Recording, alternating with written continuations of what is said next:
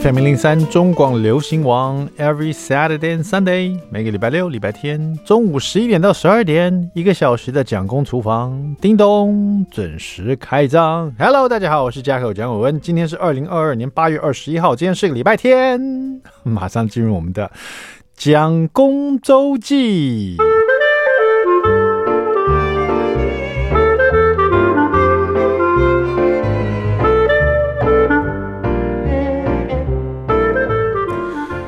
有时候在我们这个蒋公厨房的 FB 上面呢，会有一些朋友留言说：“哎呀，错过了这一集啊，或是哎呀，错过了哪一集的蒋公厨房？哈，没有关系，不用担心啊，你可以到我们的这个中广流行网的 YT 啊，就是我们 YouTube 频道，或者是我们的中广流行网的 Podcast，你都可以去寻找看看蒋公厨房的以前的集数，或者是我们现在呢，都会陆陆续续的把不同集数这个 PO 上去，好不好？大家如果想要再重温旧梦一下。或者是哪一集你想再重听一下，你就可以去找找看。OK，好，那我们今天的蒋公周记呢，跟大家聊聊这个八月份呢最重要的一个节日，八月八号父亲节已经过一阵子了哈，但是父亲节就是这种感觉，那过一阵子这个再讲也没关系，因为呢也没人在过这个节日，比较少人吧。父亲节啊，八月八号啊。你在当天打电话去餐厅订位置啊，都还会有位置。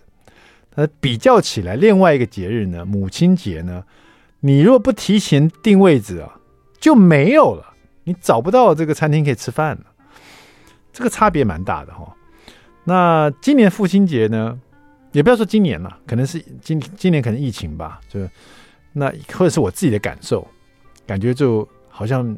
也没什么一定要什么大事庆祝的感觉。不过我在我朋友的 FB 的一个贴文上面，在父亲节当天呢，他就写了一个，他说：“我要蛋糕，我要庆祝，我要有礼物啊！因为今天是父亲节，他特别，他也是个父亲，他特别写了这一段话，说父亲节我要蛋糕，我要庆祝，我要礼物哈！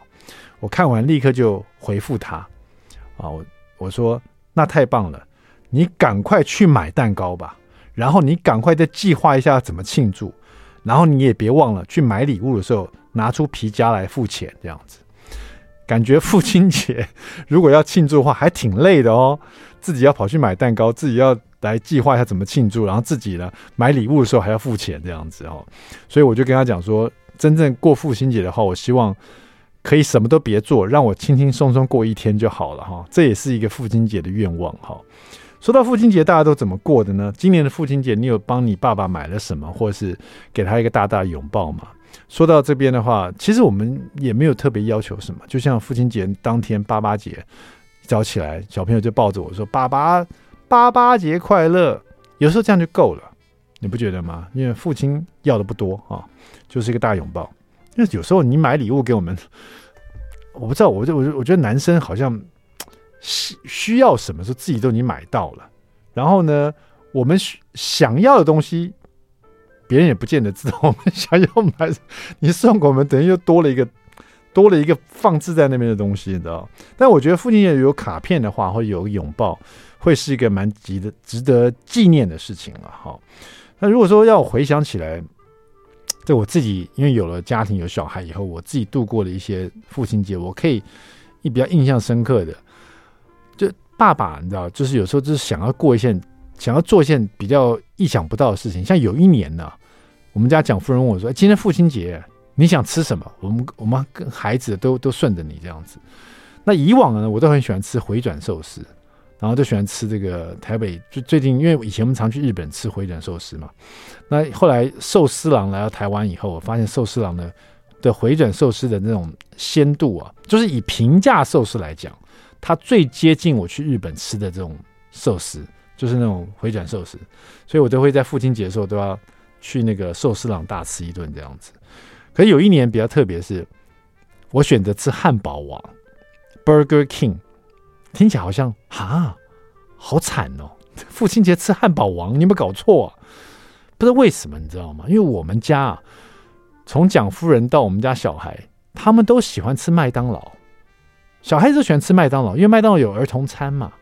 午餐餐里面有玉米杯，有他们喜欢可以选择牛奶，或者选择什么苹果汁，或是柳橙汁。有时候送小玩具，现在都是送那个呃英文读物，对不对？所以小朋友对麦当劳他就很喜欢那个儿童餐。所以因为这个儿童餐收收买了小朋友的心，他们对麦当劳就情有独钟。我也让他们尝试过吃 Burger King，他们就是觉得那个比较大人的味道。但是我比较喜欢吃汉堡王。有没有汉堡王的粉丝们尖叫一下？我、们没有这样。汉堡王它的汉堡是用你知道这个叫什么？呃，大火直烧，它是用烤烤的，上面是有有火烤的痕迹耶，有那个烙印的，对不对？然后它的那个里面的料也特别多嘛，就是蔬菜也比较多，因为华堡里面会比较多番茄啊，然后一些蔬菜啊什么的。然后我特别喜欢吃汉堡王的薯球，它有一些薯球。那当然了，好了，汉堡王的薯条是打不过麦当劳的薯条了，这个我承认。麦当劳的薯条现在唯一能够打得过它，就是美国的 In and Out、In and Out Burger 的薯条可以打过麦当劳薯条，其他的我到现在还没看过哪里的薯条可以打过麦当劳的。所以有一年我就选择吃，我说：“哎，那今天我们吃汉堡王好不好？”然后小朋友们就一片哀嚎，哎。然后蒋夫人说：“今天是父亲节，我们就吃。”就随着爸爸的意，我们就吃汉堡王。然后我们就那天那那一年，我就吃汉堡王，顺我的意啊，就这么简单嘛。有时候爸爸要的就这么简单，有没有？今年的父亲节我做了什么呢？我打电话跟我爸说一声父亲节快乐。然后本来跟爸一起吃饭的，可刚好那天呢，父亲节那一天他又有他自己的一些事情，要带我妈妈去做一些什么事，要干嘛的。他们要自己过自己的事情，所以。我就只有跟他没有办法跟他聚餐了，就他时间上调配不来。那至于我呢，因为也是因为疫情的关系，那家里呢就说啊，父亲节那今天爸爸就不要烧菜了。这那天我正好有工作，对，在父亲节那天我有工作，所以我也没办法在家烧菜给大家吃。所以那天呢，我就在桃园买了一家我特别喜欢吃的苹果派，很久没去买了啊、如果你住桃园南崁的话。有可能知道我在说哪一家？那一家餐厅呢？呃，以前是跟一个他餐厅的老板是跟一位另外一位美国人合作的，然后餐厅里面摆了很多的飞机啊的造的的模型，大概有 maybe 二三十架飞机的模型，那种客机的模型。因为以桃园嘛，离机场很近，很多那个老外的机师会到那家餐厅吃饭，所以说他那边的苹果派做的非常地道，就像我在美国吃的苹果派一样。不是那个麦当劳那种苹果派，是很好吃的美式苹果派。我就买了一块苹果派回家，在家里边吃苹果派，边听到小朋友在旁边吵吵闹闹的，然后就是我的父亲节了。好了，这个父亲节就这样轻轻松松、真真实实的过哈，因为我们就把父爱放在心中，好吧？好了，接下来我们听一首很好听的周杰伦的《粉色海洋》。听完这首歌。马上回到蒋公厨房。I like 103, I like radio. FM 一零三中广流行网蒋公厨房，We're back，我们回来了。第二段第一个单元，蒋公来说菜。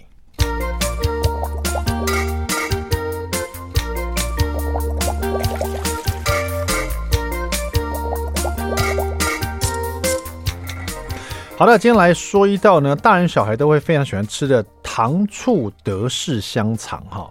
说是德式啊，就是 German 嘛，德式香肠啊，这个在好像大卖场啊，或是家乐福啊、全联啊这种超市都有卖啊，真空包装的，比较细长型的，它其实叫香肠，可是它比较像热狗啊，细长型的热狗，呃，有蒜味的、原味的这样子。为什么大人会喜欢？因为它真空包装这种德式的这个香肠呢，其实打开了以后呢，用滚水烫过，哎，它就可以吃了啊。它是比较这个肠衣是比较脆口的这样子。那所以这种食材呢就很方便，然后也很快速就可以使用了。为什么小孩子会喜欢呢？小孩子哪一个不喜欢吃香肠？哪一个不喜欢吃热狗啊？就是看起来就很好吃嘛。我小时候也非常喜欢吃热狗，但讲到热狗，大家可能会想到美式热狗啊。那这个是德式的，比较细长啊，然后肠衣是比较脆一点的。这一道糖醋德式香肠呢，是收录在《新手必学只用平底锅三步骤学会一百零一道日式家常菜。哈，这是我跟潘蒙仁师傅一起合作的这本书啊。那为什么会把德式香肠收录在日式家常菜里面呢？因为其实日本人很喜欢做这种和风洋食啊。和风洋食啊，这个洋呢，就是指西洋菜嘛，西洋的料理。那西洋当然不只是美式了，德式也是一种。它用的食材就用德式的香肠啊。那怎么做呢？先买三，先用三根德式香肠，细细长长的。你先把呃一剖为二，那这种德式香肠它的外面是有肠衣的，你把它剖开里面呢，里面那一面呢，你就把它切斜段，哈，就是切画斜斜刀了。画斜刀，先画一个方向，然后再呃画另外一个方向，让它变得有点交叉交叉，有点像棋盘式这种斜段哈，所以它就是比较容易入味，而且会有一个这个花刀会有一个比较看起来比较容易这个吸汁的形状，而且用棋盘这个花刀看起来比较好看哈。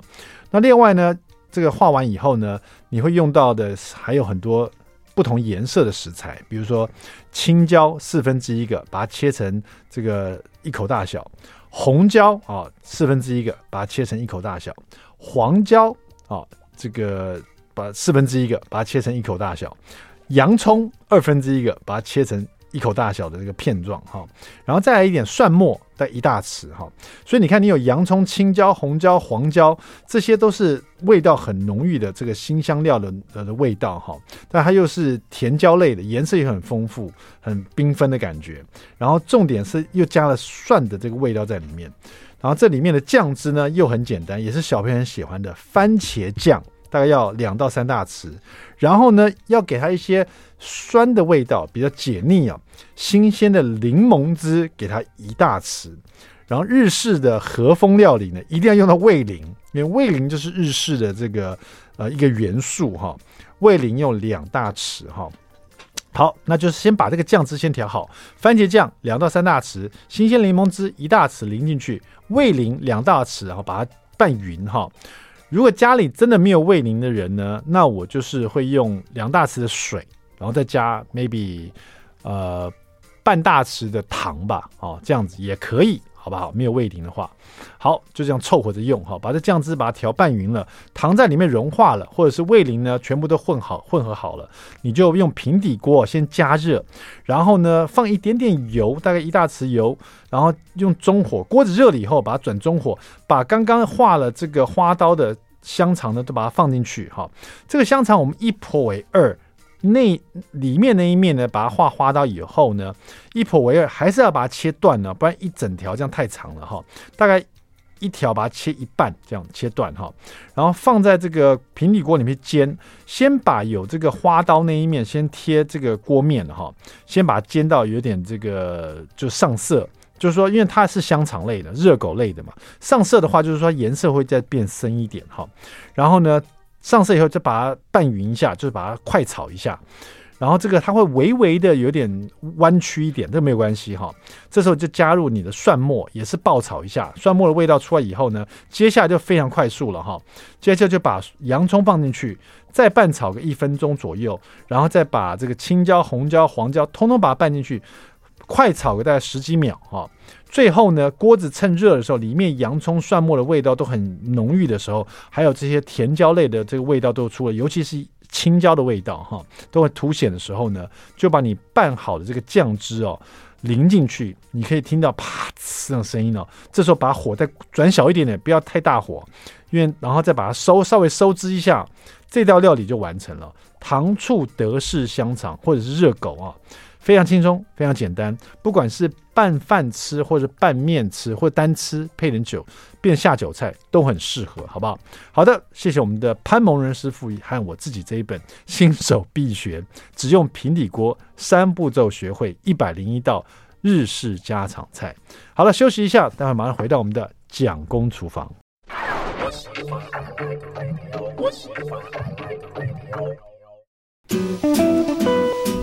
FM 零三中广流行王蒋公厨房，We're back，我们回来了。今天我们的特别来宾呢，就在我们线上了。就是我以前呢，几乎只要遇到这个煮菜的问题呢，我一定会这个在 Line 上面 问老师的哈。不管他是在麻将桌上，还是他在追剧啊，他总会不厌其烦的好好的指点我一番。我们的人妻救世主安琪老师，Hello，Hello。杰克好，各位听众大家好。是安琪老师，这个呃，最近呢，这个你们有一本书啊，就像这个很很这个很经典的舞台剧一样，我们看到不断的在这个上演啊，每一年都会重演啊。那这一本呢，《上海家宴》呢，我看你们好像是隔几年就会再重版一次，而且呃，这个大家对这本书的印象呢，或者是对它的一个口碑都非常好。这本书好像一直不断的很受欢迎，是不是？对，因为我一直舍不得让它下架，让它这个嗯不让不让它再版啊。因为这本书我自己拍的其实很用心，嗯、而且有一部分的菜呢，我是到上海去实地拍摄的。嗯，那它里面真的有一些像这个书的封底啊，我一直没有换过它。这书的书背是我在上海拍的，所以你看我拿着这个塑胶袋啊，都是上海。你真的你在上海买菜菜场，他就用这么薄的塑胶袋，对对对对对，哎，就就是非常的写实，而且你看旁边有一个男同志，就穿着这个蓝布的这个上海装啊，是是是，那个哎男人的这个那个中那个咱们上海的那个男同志穿的中山装一样的，对对对对，那个哎那那个，所以我是在那个，而且摄影师是我们台湾很有名的这个许博宇，他从台湾跟着我一块儿到上海去帮我拍摄的。他就在上海实地的菜场帮我拍了这一张照片，我觉得非常写实。那像他这个上海的呃封面的这张弄弄堂照，也是他在上海拍下来的，所以这本书我非常有感情。嗯，老师这本书啊，因为我刚刚看一下《上海家宴》，顾名思义就是家常菜又可以变成宴客菜的意思。宴客菜，对。对，其实上海菜对我台湾有蛮大家都蛮知道，呃，都蛮熟悉的啊。所以即使它是一些小的家常呃家常菜，大家都耳熟能详。嗯，其实我这里面虽然把它归类成家常菜，一些家常菜，但是大家都其实蛮对它都蛮有熟悉感的。像葱靠鲫鱼这些东西啊，对，大家其实都呃醉鸡啦这些东西，大家都能够。呃，叫得出名字，对，那安琪老师，你觉得像我们如果讲到日本料理了，嗯、我们可能就马上想到日本人会用味淋啊，用 miso，对不对？你这两个元素加进去，就基本上就日本料理了，日本菜这样子哈。是。那如果讲到广东菜、香港的料理，你就马上想到蚝油，蚝油，对不对？或者他们的海鲜酱啊、柱侯酱啊这些的，嗯嗯，啊，对。那比如说这个四川的话，就花椒粒、干辣椒。对不对？对对，呃，辣豆瓣酱这些哈。是。那上海菜，你觉得这个上海菜它的元素会是什么呢？呃，绍兴酒。绍兴酒啊，黄酒类的。对。然后老抽酱，哎，老抽酱油，它很多菜都用老抽来调色嘛。哎，那那天我在家里做直播的时候。呃，我讲到老抽，也很多的这个妈妈们啊，或者是在做这个料理人说，他们说常看这个 YouTube 频道，常常看到这个呃一些师傅会讲到老抽、生抽啊，他们也搞不清到底超到底到底什么是生抽，什么是老抽啊。但讲到生抽，它就比较偏广东了啊，因为上海人他们用一般的酱油，然后另外调色的时候他们会有老抽酱油，但是上海人不太用生抽酱油，他们就是一般的酱油跟老抽酱油。那生抽的话是广东人叫这种比较淡、颜色浅的酱油，他们叫生抽酱油。然后他们就不太用到老抽，老抽是调色，嗯，所以呃，上海人他们这样做这个比较深色的红烧的东西，大家都知道浓油赤酱嘛，啊，是，那它是赤酱的，他就用老抽酱油来调色。啊，哎，浓油赤酱，就是说它这道料理的味道很浓郁，是不是？或者它酱汁很浓郁啊，然后油就是说这道料理它那个油香要有啊，要有，赤就是颜色要深，对不对？深。对，所谓赤就是红色，红色就接近红烧那个颜色嘛，哈。对对，红咖啡色。对对，红色。然后这个浓油赤酱，酱在这边讲的是它酱汁要要甜吗？要要浓浓稠。呃，浓稠的感觉。像它非常有名的上海的糖醋排骨，嗯啊，上海糖醋排骨大家很喜欢吃，它就是烧的像咖啡色，然后那个汁要到最后收干，啊它不会哎、呃，它不会气那个像一般广东的那种呃，它的糖醋排骨就比较汁比较清的清清的。就比较淡一点，就是现在很多人一讲到糖醋排骨，它的那个画面出现是红彤彤番茄酱的那个糖醋排骨，番茄酱子对。但是上海原本的糖醋排骨，它的颜色其实它是用酱油跟乌醋所做出来的。对，是很收的，很干的，然后那个呃都扒在这个排骨上面。哎，老师，那呃像呃像有的人会做这个高升排骨，高升排骨是不是就是上海的这种糖醋排骨？对对对，类似啊，类似高升排骨，但是他们上海人就叫他们的糖醋排骨。哦，就是哎，那他们就最后要再收汁，一直收汁，把它那个那个糖醋汁都收在排骨上。对，这个可能呃，这个可能现在因为糖醋排骨，我觉得是现在家常菜来讲，它又可以是就是最好的一个这个代表，它又是家常菜，它又可以当宴客菜。因为排骨呢，你选挑的排骨的部位跟你摆的这个你切的大小哈，它就可以变成宴客菜，或是说呃很轻松的小朋友很爱吃的家常菜。嗯，我也记得我小时候妈妈曾经做过这种比较这个接近比较。黑色的，就是说酱油色的糖醋排骨。对对。可是后来长大以后，通通看到都是红色的这种红色糖醋排骨。对对。所以有时候看到这种大餐厅里面才会做这种比较上海式的这种糖醋排骨。今天我们就来先聊这个糖醋排骨。老师，这个糖醋排骨要做的时候，比如说有的人他会到超级市场去买这种排骨，有的会到猪肉摊去买哈。到底去去买的时候，我们要挑什么样的排骨的部位来做这个这个上海的糖醋排骨比较好呢？上海的糖醋排骨其实以前呢都是买它那个背上的那种小排骨，嗯。啊，但是我们现在就会比较那个会吃了，就觉得小排骨的那个太涩，太比较干，比较柴啊，嗯，所以现在有时候我都会去买紫排。紫排的话呢，但是不能够买那个呃太厚的肉，太厚肉它中间它呃那个紫排就是五花排的话，它那个肉会有点会断掉，所以要买比较后面的肉比较薄一点的那个紫排。哦，这样子、哦，那哎，不要让它会断掉那个那个那个排骨那那个地方。所以说，老师，如果我们到那个美式大卖场啊，他有时候会卖那个 ribs，有没有？他切的一段段小 ribs，可是那种肉就比较多，那种就不适合，是不是？对，那种就不太适合。那种 rib，那、哦、但是那种呢，就是像呃，就是权宜之下啊，那种比较好吃，就是因为在家常你来做的话，就是比较呃。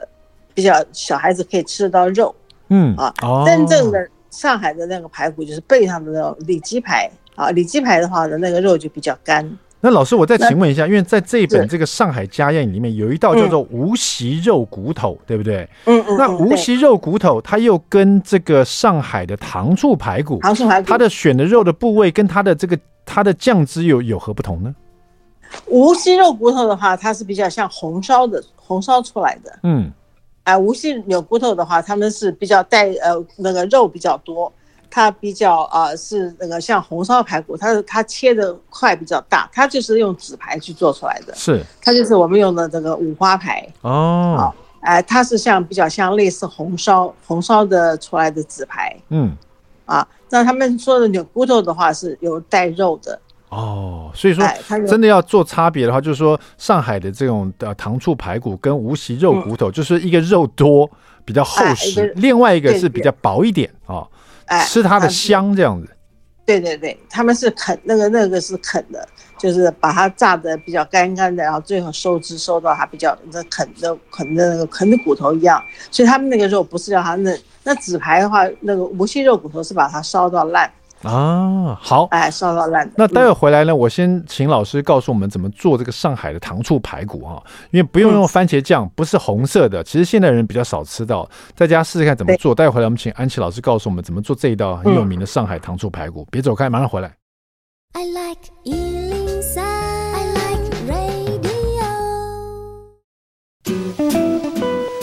FM 零零三中广流行网蒋公厨房，我们回来了。今天我们要跟安琪老师聊的是这一本呢，非常受欢迎、经典的一本这个食谱，叫做《上海家宴》呢，又是家常菜，又是宴客菜哦。安琪老师在线上刚刚讲到这个上海市的糖醋排骨啊，跟我们现在所吃的番茄酱糖醋排是不一样的。哈，老师在最后是要怎么做呢？是这个糖醋排骨啊，通常它是这个把它那个买猪小排，就是我刚刚讲过挑选这个部位啊，嗯，看你是要肉嫩。给小孩吃的话，我们是买这个就是纸牌，然后把它呃肉不要取那么多啊。嗯、那如果真正上海他们是用呃鸡里脊排啊，背上的里里脊肉的那个里脊里脊排，那通常的话里脊排我会加一点小苏打。啊，去让它稍微嫩化一点，然后腌好了之后呢，我们就用这个酱油酒，然后呃，你让它这个如果里脊排的话呢，你可以用这个一点蛋黄，蛋黄会让它有呃要稍微嫩化一点的效果，嗯，炸起来会比较香啊。但是上海人他们就是用酒跟酱油来腌啊，那腌好了之后呢，那你看，如果是用里脊排的话呢，你可以稍微用一点太白粉，让它有一点滑嫩的口感。嗯，啊。但是上海人他们是吃，就是我在上海吃过，我就是像啃啃骨头一样。但是 像我婆婆就喜欢啃骨头，她吃肉啊，她都喜欢吃。骨头边上的肉，对，像有的时候炸大排骨，大片的排骨，像吃排骨饭的话，他都吃骨头的那一那一块，嗯，所以我们家每次都把骨头的那块留给他，他去啃骨头啊，嗯、所以他们上海人很喜欢啃骨头。那这个把这个排骨呢，你干炸也可以啊，就直接丢在油里面去炸，腌好的排骨就丢里面炸，那炸大概两分钟，把它炸到肉完全熟透了，嗯，然后呢就。炸要炸二次炸啊，呃，把这个排骨捞出来之后呢，我们把油烧热，然后大火再炸个十秒钟啊，二次炸把它炸得很酥脆啊，然后呢把它捞出来，我们就用一大匙的油来炒这个呃糖醋的这个糖醋的话呢，也是我们用糖跟醋啊，镇江醋跟这个糖，然后这个呃里面呢我们放一点酱油，然后就是水，然后然后呢太白粉，我们把它先调好，调一个综合调味料。啊，然后呢，我们就在这个油里面呢，把这个糖醋呃料炒炒滚了，让它非常浓稠。嗯，然后就把排骨倒进去，倒进去之后呢，我们就再炒，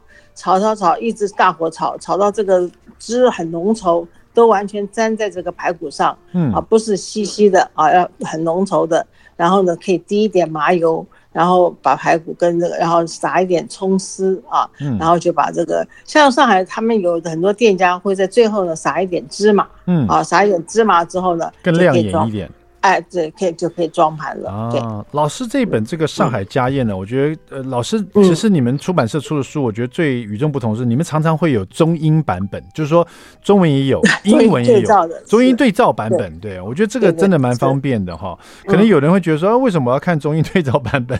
就是，但是有的人其实家里是呃，有的人哈，就家里可能有这个呃。呃，外劳外劳的，他正好看英文版，他在家里可以做上海菜给你吃，也蛮 不错的。是，而且菜名呢也特别用英文都翻过了，我觉得这真的好用心哦。呃，像老师这一次这一本里面就分了宴客菜跟家常菜嘛。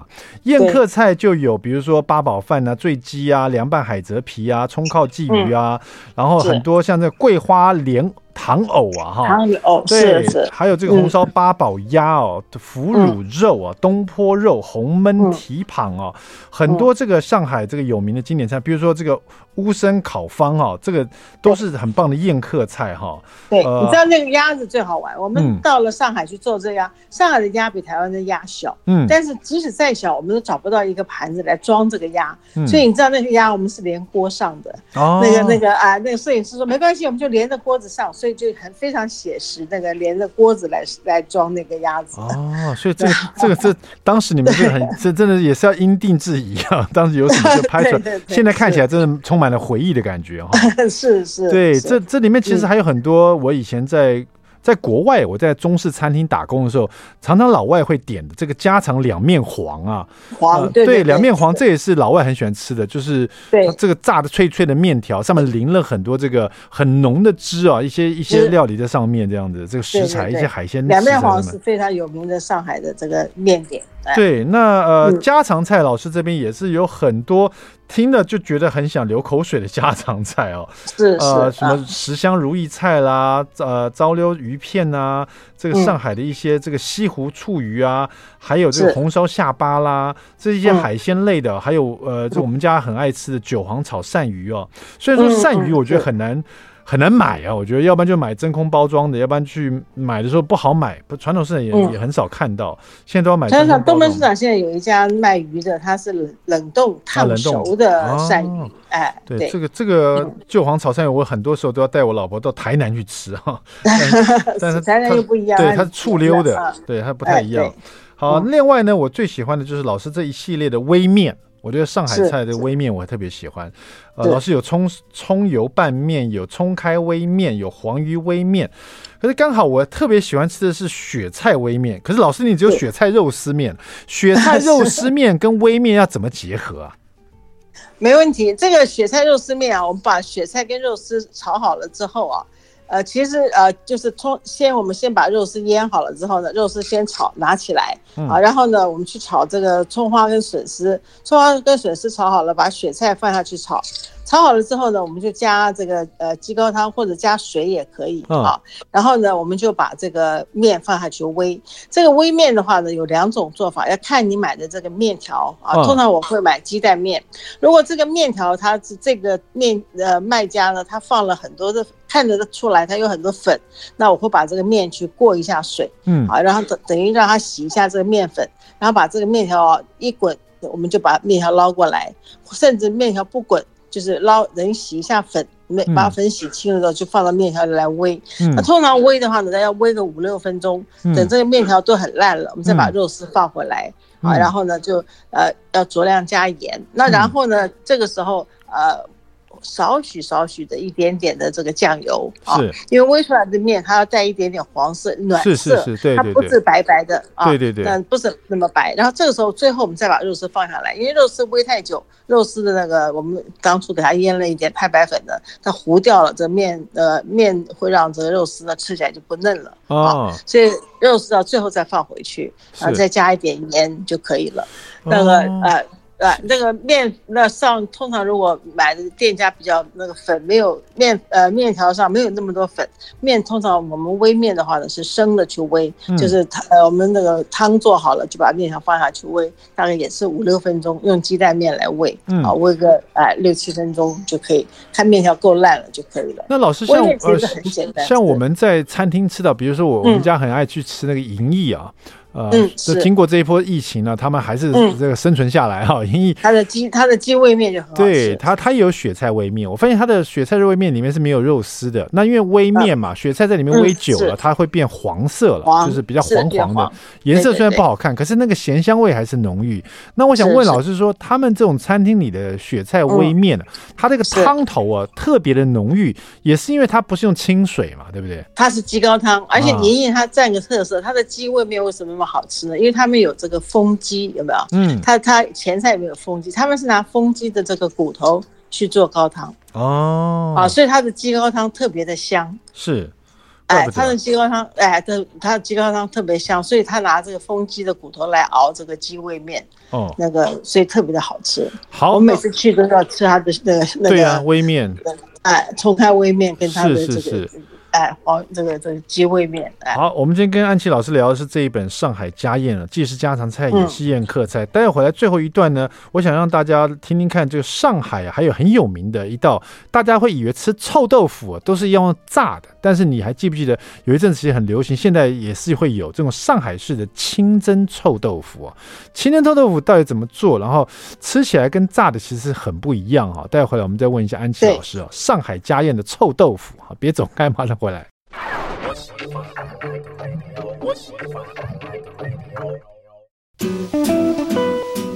FM 零零三中广流行网蒋公厨房，我们回来了。你爱吃臭豆腐吗？臭豆腐应该也是有两派的，一一派喜欢吃这种干炸的臭豆腐，另外一派喜欢吃这个有点像类似汤豆腐，就是这个臭豆腐呢在汤里面，然后放了一些料这样子哈，也是臭豆腐哈。上海呢也有清蒸臭豆腐，但是臭豆腐呢，我们请安吉老师来做的话，他会把臭豆腐把它搅烂掉。为什么这样做呢？我们来问一下我们安琪老师。这个上海的清蒸臭豆腐也是一道家常菜。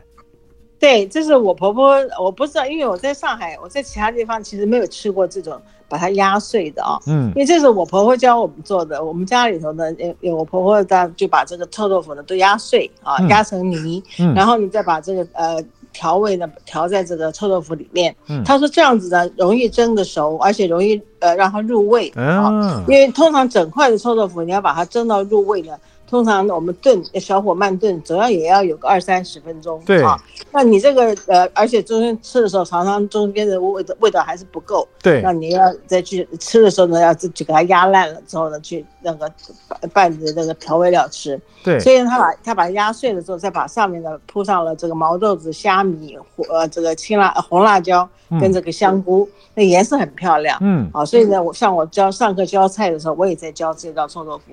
它吃起来非常的别致啊，嘉克你应该也吃过吧？有，我吃过。那现在因为、嗯、因为老师的臭豆腐都是在东门市场里面去买那个人家的腌的，就白色的臭豆腐嘛，嗯、对不对？是是。对，现在我在那个全联啊或者家乐福，有时候会看到真空包装的白色的臭豆腐。嗯、下次我拿来做，如果因为如果压碎的话，我就比较不怕它不入味。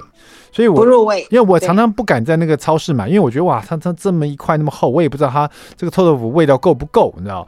但是拿来做清蒸的这种上海式臭豆腐，我觉得应该是可以试试看。所以说，比如说我买两三块臭豆腐回来，我们就白色的，我们用叉子先把它压碎，然后跟蛋呢一起把它拌一拌，这样是不是？然后再加上调味料，里面可能会有要加水，要记得加水，加水，加油，加水，加油。哦，里面还会再先放调味料吗，老师？是是要加调味料哦，这盐啊，呃，这这这个糖啊，酱油啊，然后一些麻油啊，一些盐这样子哈。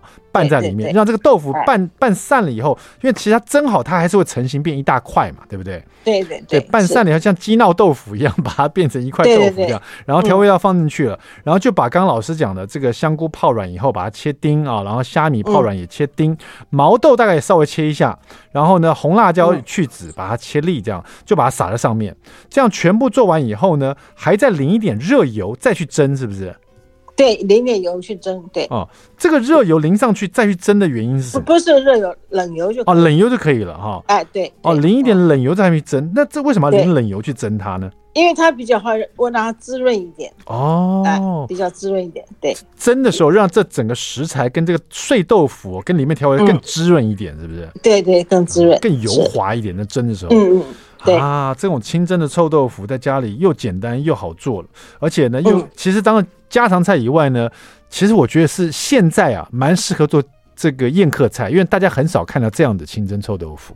所以端出来，大家会就大家会拿汤匙去舀，觉得哎很特别，又有一点汤汁，又好吃哈。上面的料呢，老师这个基本配备了，自己做做看以后，你可以放你爱吃的料，好不好？对，这个这个只是个颜色而已，然后配配色而已。好，用任何的都可以。嗯，那我们今天特别谢谢我们的安琪老师，跟我们再一次的跟我们讲述了这一本呢非常经典而且受大家欢迎的上海家宴哈。谢谢我们的安琪老师，不客气，嘉克。好，我们蒋公厨房下次再见喽。拜拜，谢谢。